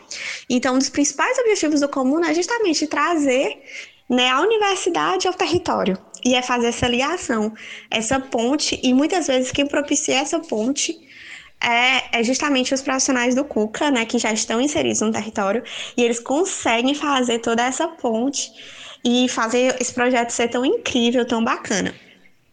O Comuna, ele se baseia justamente, né, na pedagogia de Paulo Freire, né, por isso, muitas das atividades do Comuna são rodas de conversa, é uma busca ativa, é justamente é, conversar com esses jovens, né? O que eles sabem sobre diversos assuntos, assuntos que estão em pauta atualmente. E, e, e, também dialogar, né, trazer um pouquinho do que, por exemplo, as áreas da saúde podem ajudar em prevenção, promoção de saúde. Então, assim, o projeto Comuna né, é, faz todas essas atividades, principalmente antes da pandemia, né, eram mais atividades realmente buscativa, na comunidade, conversando com esses jovens sobre diversos temas, saúde mental, é, saúde do homem, saúde da mulher, é, a importância, né, da saúde mental. E depois desse período né, de pandemia, durante esse período de pandemia, as atividades é, acabaram sendo, continuaram sendo atividades de promoção de saúde, principalmente, mas por meio mais das mídias digitais, né? O Comuna, ele tem o seu Instagram, que é o comuna.us. E é, por meio desse Instagram, foram realizadas diversas postagens é, sobre atualização mesmo dos dados epidemiológicos de como estava a Covid aqui no Ceará, sobre cuidados de higienização das mãos, a importância da vacinação, né, quando iniciou-se a vacinação, é, a vacinação para os jovens, porque é, os jovens devem se vacinar, a importância das vacinas no Brasil, no SUS, a importância do SUS. É, não somente isso, né? A gente sabe que, por exemplo, no período de pandemia, é, muitos jovens, os níveis de ansiedade, principalmente entre os jovens, que é o principal público-alvo do Comuna, aumentou bastante, né? Devido ao isolamento social. E aí, não somente informar sobre a importância do isolamento social, mas também o Comuna começou a trazer não somente é, postagens, mas também lives semanais sobre diversos assuntos. E dentre esses assuntos, um dos principais assuntos abordados que foram trazidos né, dos próprios jovens para as nossas mídias foram justamente a questão da saúde mental. Então, foi muito é, por meio de postagens, por exemplo, Comuna conseguiu fazer postagens de dicas de séries, dicas de livros, algumas atividades que os jovens poderiam fazer em casa para passar esse período, né, conseguir aí diminuir pelo menos um pouquinho dessa ansiedade e manter esse isolamento social. Também tiveram lives com profissionais da área da saúde, da área da educação, e, e diversos profissionais também com orientações, com dicas, com discussão de temas né, atuais. E, e foi por meio né, de todas essas mídias que o Comuna conseguiu manter-se né, é, ativamente ligada, né, mesmo em período pandêmico.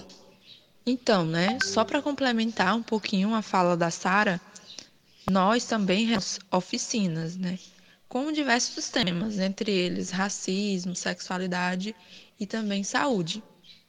Como nós estamos retornando com as atividades presenciais, né, nas escolas, no centro de evento, uh, no, nas universidades também, né, nós decidimos nos reunir para nos organizarmos mesmo para voltar com as nossas atividades lá no Cuca. Ainda não retornamos, né?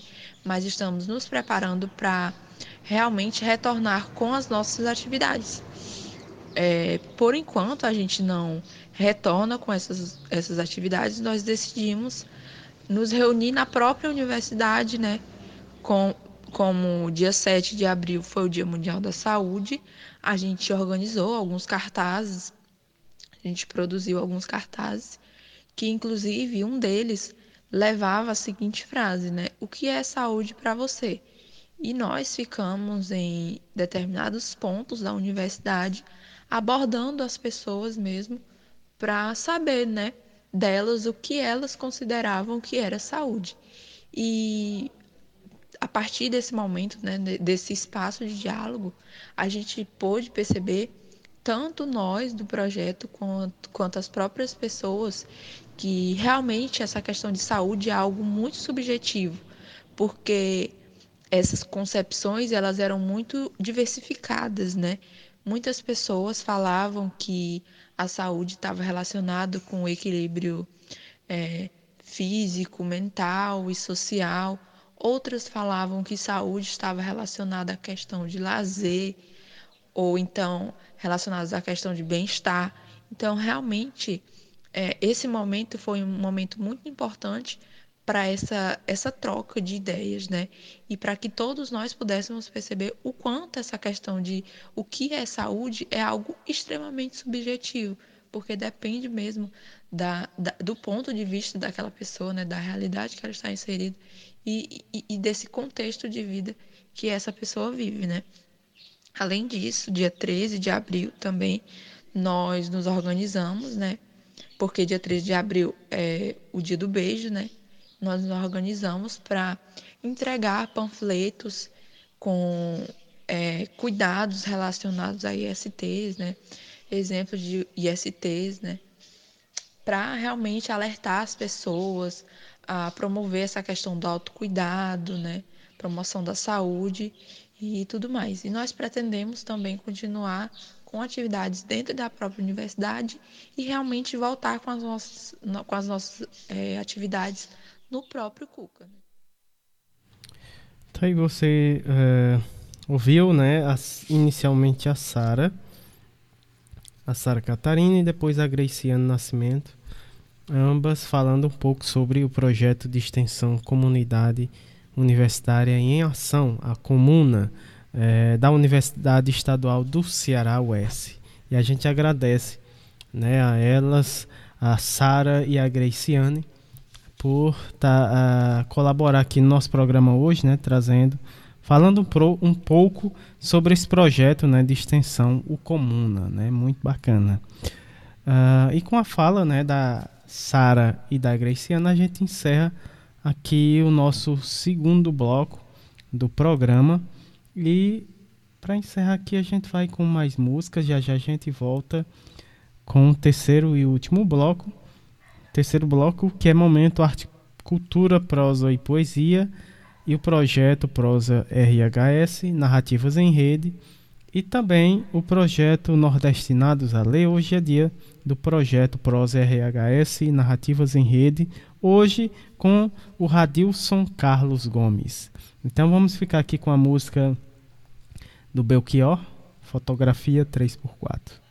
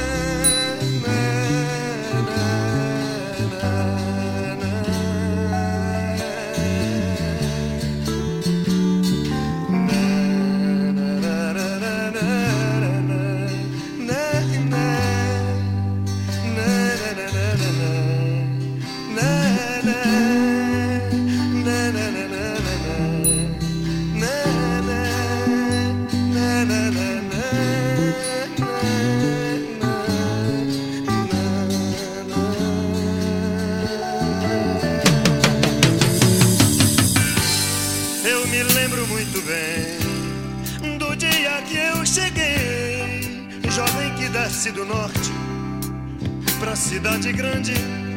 Os pés cansados e feridos de andar légua tirana. E lágrimas nos olhos de ler o Pessoa e de ver o verde da cana.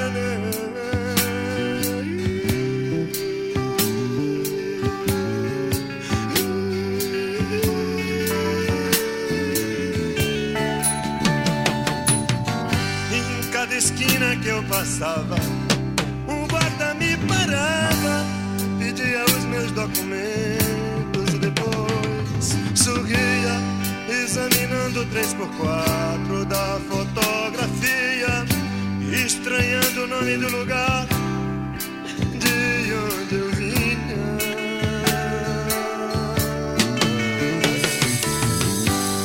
Pois o que pesa no norte, pela lei da gravidade. Disso Newton já sabia. Cai no sul, grande cidade.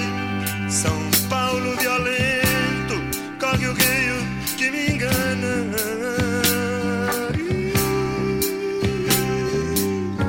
Copacabana, Zona Norte, os cabarés,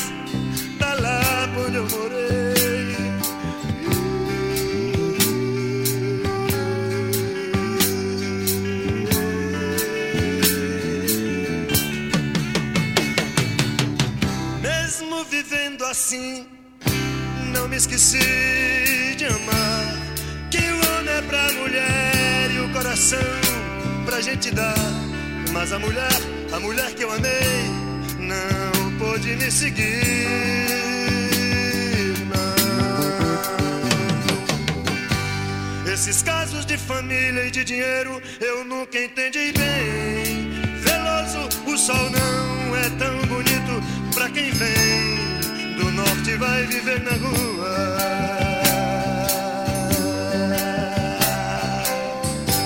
A noite fria me ensinou a amar mais o meu dia. E pela dor eu descobri o poder da alegria e a certeza de que tenho coisas novas, coisas novas pra dizer.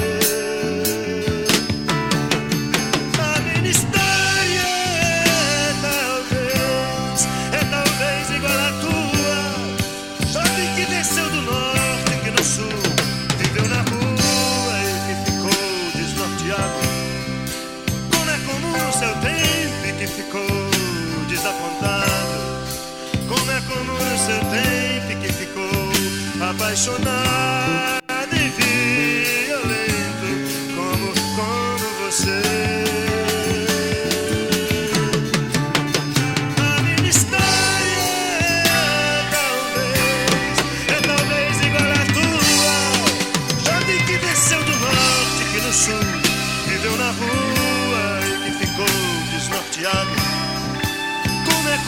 Seu tempo ficou desapontado. Como é comum no seu tempo que ficou apaixonado e violento. Como, como você, eu sou como você, eu sou como você, eu sou como você. Que me ouve agora,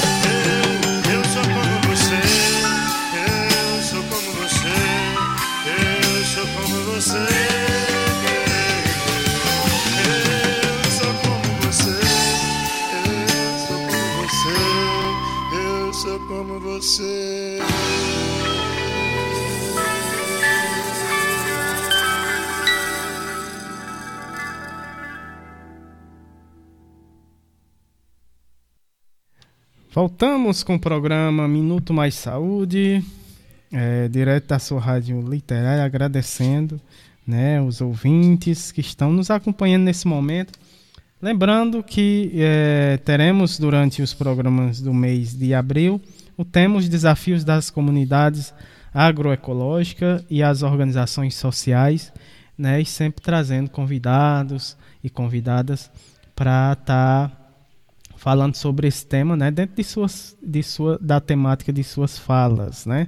Ah, no terceiro bloco, é, Momento Arte, Cultura, Prosa e Poesia, o projeto Prosa RHS, Narrativas em Rede, e também temos no terceiro bloco o projeto Nordestinados a Ler, com a nossa querida Luciana Bessa, grande parceira aqui do nosso programa. E hoje é dia do Prosa RHS, Narrativas em Rede. É, desde já a gente agradece todos o pessoal da Rede Humaniza SUS, né, aqui na parceria com o nosso programa, trazendo aqui para o nosso terceiro bloco esse projeto muito bacana, que é o projeto Prosa RHS, Narrativas em Rede. E hoje temos a participação do Radilson Carlos Gomes, ele que é administrador, fotógrafo, professor de fotografia e servidor do Ministério da Saúde. Ele fala lá é, da cidade de Florianópolis, Santa Catarina, né? É, ele vai falar um pouco sobre SUS em fotos, né? Prosa RHS. Então vamos ouvir a fala do Radilson Carlos Gomes. Seja bem-vindo aqui ao nosso programa. Muito boa tarde. Bem-vindo à Rede Humaniza SUS. Mais conhecida como RHS, é a rede social dos trabalhadores, gestores e usuários do SUS. Olá, pessoal. É uma satisfação estar aqui com vocês, bater esse bate-papo aqui com vocês. É, meu nome é Radilson, Radilson Carlos Gomes. É, sou administrador do Ministério da Saúde e também fotógrafo do Sistema Único de Saúde. É uma satisfação dividir um pouquinho desse trabalho com vocês e falar da minha trajetória. Fui convidado pela Patrícia, para querida Patrícia, né, para bater um papo mesmo. Então, vamos lá. Ah, o início da minha carreira é em 87 na fotografia. Eu começo fazendo fotodocumentação científica e começo a fotografar partos, cirurgias e casos médicos para estudos científicos. É, me formo em administração hospitalar, é, faço uma licenciatura em História e uma especialização em Comunicação e Saúde pela Fiocruz. E além de uma outra especialização em Gestão de Saúde Pública também pela Fiocruz. É, em 2094 eu entro no Ministério da Saúde como administrador. Em 2003 eu já estava na Política Nacional de Humanização é, propondo a identidade visual da Política Nacional de Humanização juntamente com a Regiane Vieira. Trabalhava no núcleo técnico e lá nós é, demos a sugestão de trabalhar com cores que não fossem cores de partido e que representassem uma política de Estado e não de governo. Então nós fizemos a proposta de trabalhar com laranja e com verde e dar o nome de Humaniza SUS. É, logo na sequência, a gente começa a fazer trabalhos de é, registro de experiências exitosas no SUS. Então, eu passei a fotografar o Brasil inteiro, é, em várias capitais, em, no interior, é, momentos que o SUS está acontecendo e que a gente, que a população não percebe. Eu chamo isso de o SUS fora da mídia, né? o, o SUS que, que é um SUS potente, é um SUS que faz a diferença na vida da, do brasileiro. Ele é capilarizado, ele é potente, mas ninguém reconhece, é, pelo menos as grandes mídias não têm esse olhar. E com essa ferramenta, que é uma ferramenta potente, que é uma linguagem é, super atual e cada vez é, com maior energia por conta do, do mundo virtual, a, a, fotografia ou o vídeo são ferramentas que vão nos auxiliar a fortalecer o SUS. É, isso, é nisso que eu acredito. É, quando eu cheguei no Ministério, em 94, eu percebi que uh, as publicidades é, que estavam ali nos cartazes, nas paredes, de, sendo divulgadas pela área de comunicação do Ministério da Saúde, elas utilizavam é, banco de imagens de, com biotipo americano ou europeu.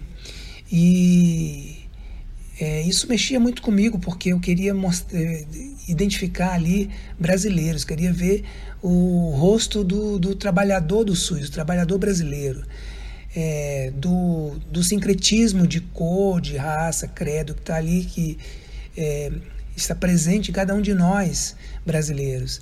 E, e não seria diferente, eu teria que ir buscar essas imagens. Quando eu tive a oportunidade, eu tenho que agradecer aos meus gestores, né? são diversos parceiros, pessoas que foram importantes nesse processo, nessa construção, que foram meus gestores. É, e aí eu começo com o Dr. Gastão Wagner, é, doutora Regina Benevides, Adair Rolo e assim por diante. Vários gestores que confiaram no meu trabalho e é, me autorizaram a, a, a, me enveredar pela, pela fotografia na saúde pública. Embora eu fosse um administrador, é, que na área de capacitação era uma área um pouco mais burocrática, mas eu consegui. E aí, ao ter essa oportunidade, eu fui buscar fazer alguns trabalhos. E, e passei por 10 anos eu fiz esse trabalho. Por 10 anos eu percorri o SUS, conheci vários municípios, várias experiências exitosas, trabalhadores, conheci o rosto do brasileiro ali na ponta, a a garra do agente comunitário de saúde, dos médicos de família, dos enfermeiros, auxiliares de enfermagem, dos equipamentos de saúde, registrei bastante e também registrei feiras, registrei eh, ambientes externos, as ruas das cidades do Brasil aí afora, do interior do Brasil, do de norte a sul. Eu busquei fazer esse trabalho e quando em 2013 eu já estava aqui em Florianópolis, então eu sou natural de Brasília, nasci em Brasília em 1965. Entro no Ministério em 94 e em 2012 eu me transfiro aqui para Florianópolis, Santa Catarina, e venho trabalhar na área de auditoria do SUS. É, só que eu, embora trabalhando na auditoria, a fotografia não saiu da minha da minha é, alma, né? Então eu continuei é, trabalhando com, com, com a fotografia e em 2013 eu fui convidado, o Ministério resolveu fazer um lançamento de um livro é, que poderia reunir, que deveria reunir uh, um, uma parte do material que eu produzi por 10 anos. Então eu fui homenageado no dia 28 de de outubro, Dia do Servidor Público, com o livro O SUS em Fotos, Promoção da Saúde Produção de Sentidos. E eu colaborei com a, com a montagem do livro, com a diagramação dele, e a gente é, tentou privilegiar um pouco é, alguns momentos né, da, que, que pudesse falar, retratar o SUS. Vocês vão ver que o, o livro, se vocês tiverem oportunidade de acessar o PDF, ele tem um, um trecho com fotografias coloridas e outro com fotografias em preto e branco. As fotografias em preto e branco são as fotografias que eu normalmente fazia. Só que em determinado momento a publicidade do Ministério da Saúde me avisou que se eu não fizesse essas fotos em cor, eles não poderiam utilizar na publicidade. Então eu fui obrigado a fazer essa mudança, fiz com todo prazer, porque eu eh, meu desejo era tentar retratar o SUS de dentro para fora, um olhar de dentro para fora e não um olhar que fosse de registro somente. É, e sabendo que existe é, essa atmosfera toda que, que, que o SUS emana, é, e que quando a gente está utilizando de uma linguagem potente como a fotografia, a gente pode fazer uma transformação maior. Então era o meu desejo mesmo continuar elaborando com o SUS com, a partir das fotos que eu tava, estava produzindo naqueles, naquele período. Então eu fiz uma subdivisão, eu começo o livro com uma, um capítulo todo colorido e na sequência eu começo a relativizar o olhar, chamo de relativizando o olhar e trabalho as outras páginas em preto e branco. E o último capítulo eu dedico ao, aos territórios. E eu estou chamando aqui não só as paisagens de territórios, mas também como os rostos das pessoas, os retratos das pessoas. É, eu fiz essa, essa é, associação entre o rosto de alguém bem vivido, de quem está trabalhando, de quem tem energia, brilho nos olhos, com as paisagens que a gente tem desse, nesse Brasil afora, nesse Brasil maravilhoso que de norte a sul emociona a quem eh, se propõe a enxergar e não só a olhar. Né? Então, eh, estive no Nordeste, no, no sertão, estive no, no, nos Pampas, estive em vários lugares que, que os meus olhos se encheram de, de alegria e de orgulho de ser brasileiro. E também estive em contato com várias pessoas, com diversas etnias, com gente que está fazendo o SUS acontecer o tempo todo, no Brasil inteiro um sistema tão capilarizado como o nosso, a gente não pode deixar de valorizar, de buscar é, contribuir com esse sistema para que ele não padeça, para que ele não sofra, para que ele continue sendo patrimônio da sociedade. Um dos patrimônios mais relevantes que a gente tem, que é a saúde, e que está é, sempre em xeque, sempre sendo questionado, porque tem sempre o poder econômico é, fazendo esse enfrentamento.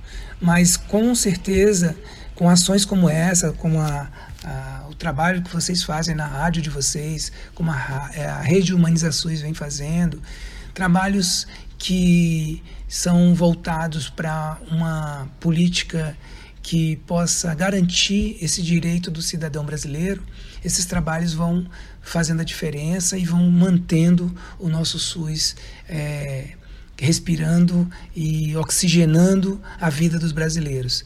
Eu acho que é isso. Eu queria então contar para vocês que o livro SUS em Fotos ele é o resultado de 10 anos de, dos meus passeios pelo SUS, das minhas viagens e do eu quero agradecer a todos os que acreditaram em mim, todos os meus chefes, meus gestores que tiveram a sensibilidade de autorizar que um administrador pudesse ser fotógrafo no SUS.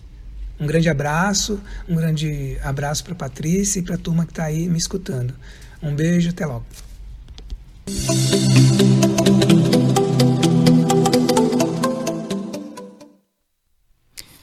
Muito bacana, né? Agradecer a participação do Radilson Carlos Gomes aqui no nosso programa e parabenizar por esse belo trabalho, né? Mostrando aí o, o quanto é potente o nosso SUS, né? Brasil afora, né, Erika? É sim, agradecer, né? A Patrícia mandou o livro, né? Fotográfico, lindas as, as fotografias, né?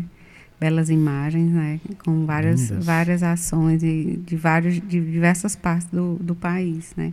A gente agradece. Né, e vamos encerrar nossa programação de hoje.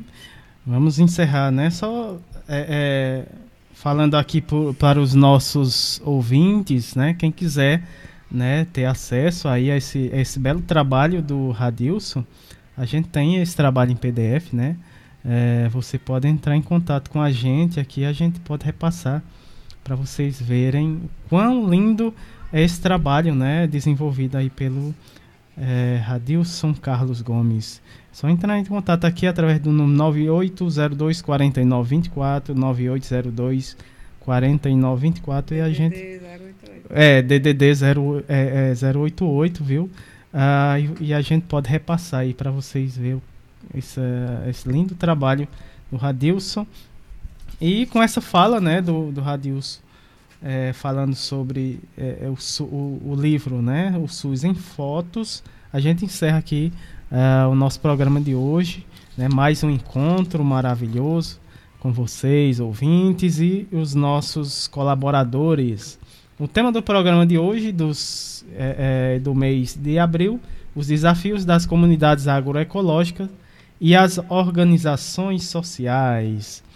Vamos de abraços? Vamos sim. Lembrando que essa semana, né? Acho que dia 19, Eita, né, menina. Só são dois, dois anos. anos, né? De, da, dessa atividade, né? Desse encontro dos minutos, né? Os já, vários minutos, já, já né? minutos, né? desse fortalecimento né, de uma rede colaborativa, de tantas pessoas, de, de tanta diversidade é. de, de vozes, né, de conhecimento, né? A gente, a gente vem também, a gente também vai, vem se avaliando, né? A gente pega às vezes Com o certeza. primeiro card, né, Samuel? O, prim, o primeiro card, eu nem me lembro mais quem era a participação. Acho que era eu, a médica, a doutora Isabela e os agentes doutora de saúde. Isabela, mais um agente de né? saúde. E aí é, foram três. Foram três. E eram três blocos, eram quatro, né? Então, assim, e, e, quando começou o Samuel disse assim, a gente começou com só uma hora de duração, né? no terceiro, acho que o terceiro programa. Terceiro, foi Samuel terceiro. disse, não vamos, não vamos aumentar para dois, duas horas que o pessoal está gostando. Então, assim e a gente vai, né, somando essa força, né? Hoje essa rede colaborativa que a gente não faz o, um, o programa sozinho, né? A gente pode até ter a é, produção, exatamente. a produção técnica, né? É, na estrutura, né? No, na, na, nos temas, mas é, são esses, os convidados, são vocês que nos ajudam, nos apoiam. A gente assim é um sentimento de muita gratidão, né? De, de também as pessoas confiarem né, né, na proposta. Né, é, eu, eu, eu costumo dizer assim, Samuel, às vezes eu, eu encontro projetos ou pessoas através de Instagram, de e-mails, né? A Rede Tucum foi pelo e-mail, né? Então, assim, e tantas e tantas outras pessoas, a, a, a Marina também por um e-mail, né, da, da Modifica desse coletivo. Então, assim, a gente vai se somando, a gente vai convidando, as pessoas também vão acreditando nessa proposta. E um, e um projeto divulga o outro, né? Já, a gente sempre fala, o, o, não é um programa de rádio, é mais do que isso, é um encontro. É verdade. Um encontro afetivo, né? Que a gente gostaria é, de um dia ter, ter uma tecnologia a mais para fazer ao vivo, né? E, com recursos técnicos às vezes mais potentes, né? Porque às vezes quando chove temos problema de, na Verdade. internet, né, Samuel? E assim, esses últimos 15, 20 dias, a gente tem, tem, tem tido um, uma, uma quadra assim, chuvosa bem intensa, aqui na, tanto aqui na, na cidade quanto na região. Mas a gente vai seguindo, né? Vai seguindo, vai, vai se sentindo assim fortalecido com a participação, com a colaboração de todos, mas assim com um sentimento de gratidão imenso, né? De estarmos juntos, né? E, e a gente faz isso dessa forma, né? Nessa rede colaborativa. E mais do que a, a gratidão é abraçar, né? Abraços para todos esses colaboradores que já, já são consolidados assim há mais desse, nesses dois anos né, de, de, de, programação, dentre eles a nossa querida Patrícia Silva, da Rede Humaniza SUS, nosso querido professor Ricardo Cecinha, a Lohane Solano, a Graça Portela, da Fiocruz Rio de Janeiro, a Rádio Paulo Freire, da Universidade Federal de Pernambuco, o professor Sérgio é a Margarida Pereira, o doutor Olivandro e toda a equipe do Mutirão lá de Cajazeiras, na Paraíba, a Sandra Honório, a Adinalda, a Gisele, o Cícero Gledson, a Daiane, a dona, do, a dona Galdino, a dona Gorete, a Léa, o nosso querido professor Alcindo Ferla, a Vanderleia Pulga, a professora Rocineide, o Ney Vital, o professor Itamar a Paula Érica, a NEPS, o Movimento SUS nas Ruas, a Rádio Cafundó, a Rádio Livre Universitária da Universidade Regional do Cariri aqui da URCA, a Rádio Graviola, Jaqueline Abrance e todos vocês aqui da nossa comunidade quem, e da comunidade também lá do Alto da Penha, Mutirão, através da nossa co-irmã, a Rádio Cafundó. Né? Gratidão, pessoal. Agradecer aqui aos nossos é, colaboradores do programa de hoje, ao Ronildo Mastroianni Ferreira da Silva, que esteve conosco, a, também a Beatriz Góes, a Mar, Marina Colerato, também a Luciana Pereira de Souza, uh, agradecendo também ao Eduardo Rocha, a Alvira Bossi. Ô Ney, um abraço, Ney. Grande colaborador, o Ney, né? É, que vez ou outra está colaborando aqui no nosso programa. Um grande abraço, Ney. Uh, é, a Sara Catarina Bastos Calisto, a Greisiane Nascimento dos Santos e o Radilson uh, Carlos Gomes. Esses foram os nossos colaboradores do programa de hoje e a gente agradece demais por suas colaboração aqui no nosso programa. É, até vamos agradecer né, a, todos uh, que esteve com a gente, nos acompanhando nesse encontro, né? Hoje é, é, nesse carrapateado, muito bacana. E próximo sábado estaremos novamente carrapateando com vocês. Né? Agradecemos demais. Ah, e um grande abraço para todos e todas. E vamos ficar aqui com essa linda música. Oferecer aqui né, para os nossos colaboradores e ouvintes do programa. A música A Lady Maria, Reza do Fogo. Um grande abraço para todos.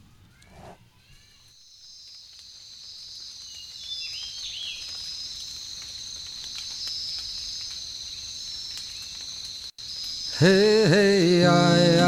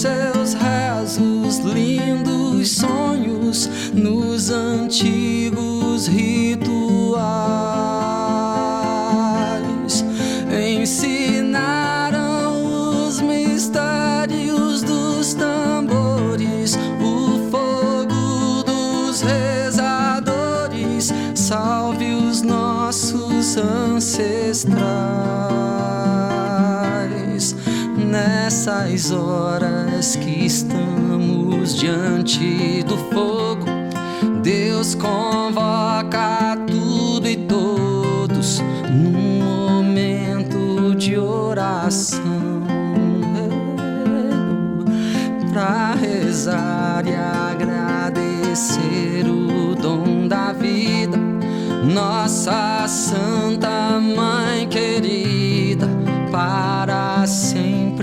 Sempre Pachamama.